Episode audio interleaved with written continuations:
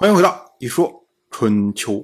鲁国第二十任国君鲁黑公进入在位执政第二年，西克是憋着一口气呀。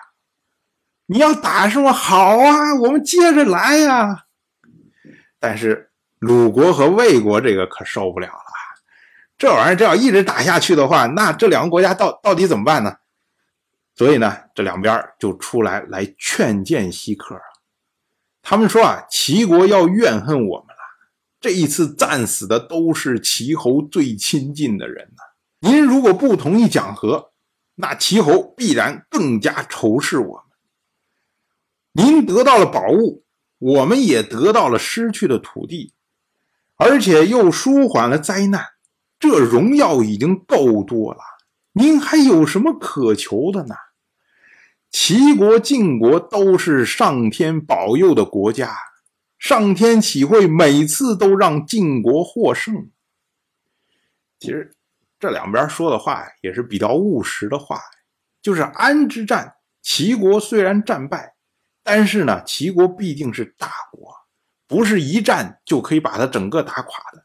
如果继续打下去的话，那么楚国有可能就会加入到战端中。到时候齐楚两个国家联合再跟西克打，那这个战争啊，就胜负难料了。所以呢，这两个国家就劝西克见好就收吧，要不然这一直打下去，什么时候是头啊？西克一听，哎呀，也是有道理啊。于是呢，就同意了国佐的请求，并且回复说啊，他说我们几个臣子率领兵车为鲁国、魏国请命，如果能有东西用来向寡君复命，这是您齐武也的恩惠呀。我们怎么敢不听从您的要求呢？意思就是说，哎，我们有东西拿回去跟国君复命，哎，这就已经挺好的了。所以呢，您说什么都行，这都是客气话。晋齐之间达成了和解。那么紧接着呢，鲁黑公他开始到军中来视察了。当时呢，鲁国大夫秦政从军中前往迎接鲁黑公，同样是本年的秋天。七月二十三，晋国和齐国的大夫国佐在元楼举行盟誓，然后呢，让齐国归还鲁国汶阳之田。鲁黑公在上明和晋军会面，然后赏赐晋国的三帅，也就是西克、士燮、栾书、先禄三命之福，赏赐司马、韩厥、司空、于帅、侯正。亚吕一命之福。我们之前说过，这个古代啊，天子诸侯乘的车被称为禄，卿大夫接受天子诸侯赏赐的车也被称为鹿。鹿呢，分为三等，有大鹿、仙鹿和次鹿。按照质地又分成五种，有玉鹿、金鹿、象鹿、革鹿和木鹿。其中呢，以木鹿最为朴素，革鹿呢，就是在木鹿之上，然后加上牛革，并且呢涂上漆。如果再装饰上玉石、青铜、象牙，那么就是玉鹿、金鹿、象鹿。这三等啊，都是由天子诸侯赏赐而来。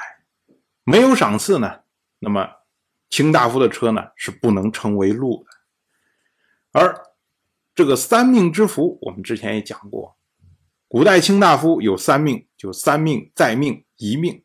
那么命越多呢，越尊贵，这个车服对应的也就越华丽。鲁黑公，他呢是作为诸侯，山帅虽然地位很尊贵，但是毕竟他是大夫，所以呢，诸侯可以赏赐大夫。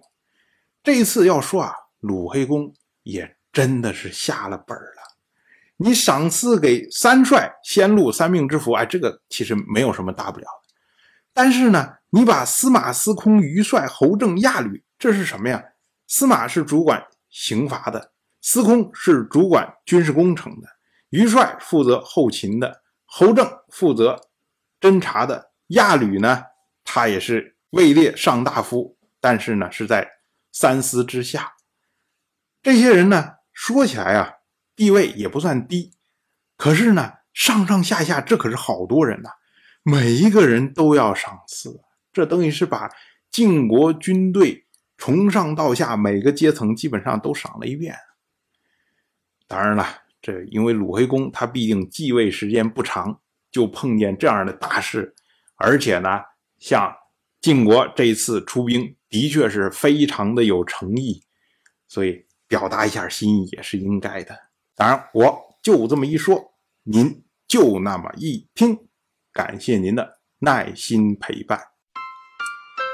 如果您对《一说春秋》这个节目感兴趣的话，请在微信中搜索公众号“一说春秋”，关注我，您不仅能得到《一说春秋》文字版的推送，还可以直接和我互动交流。我在那里等待您的真知灼见。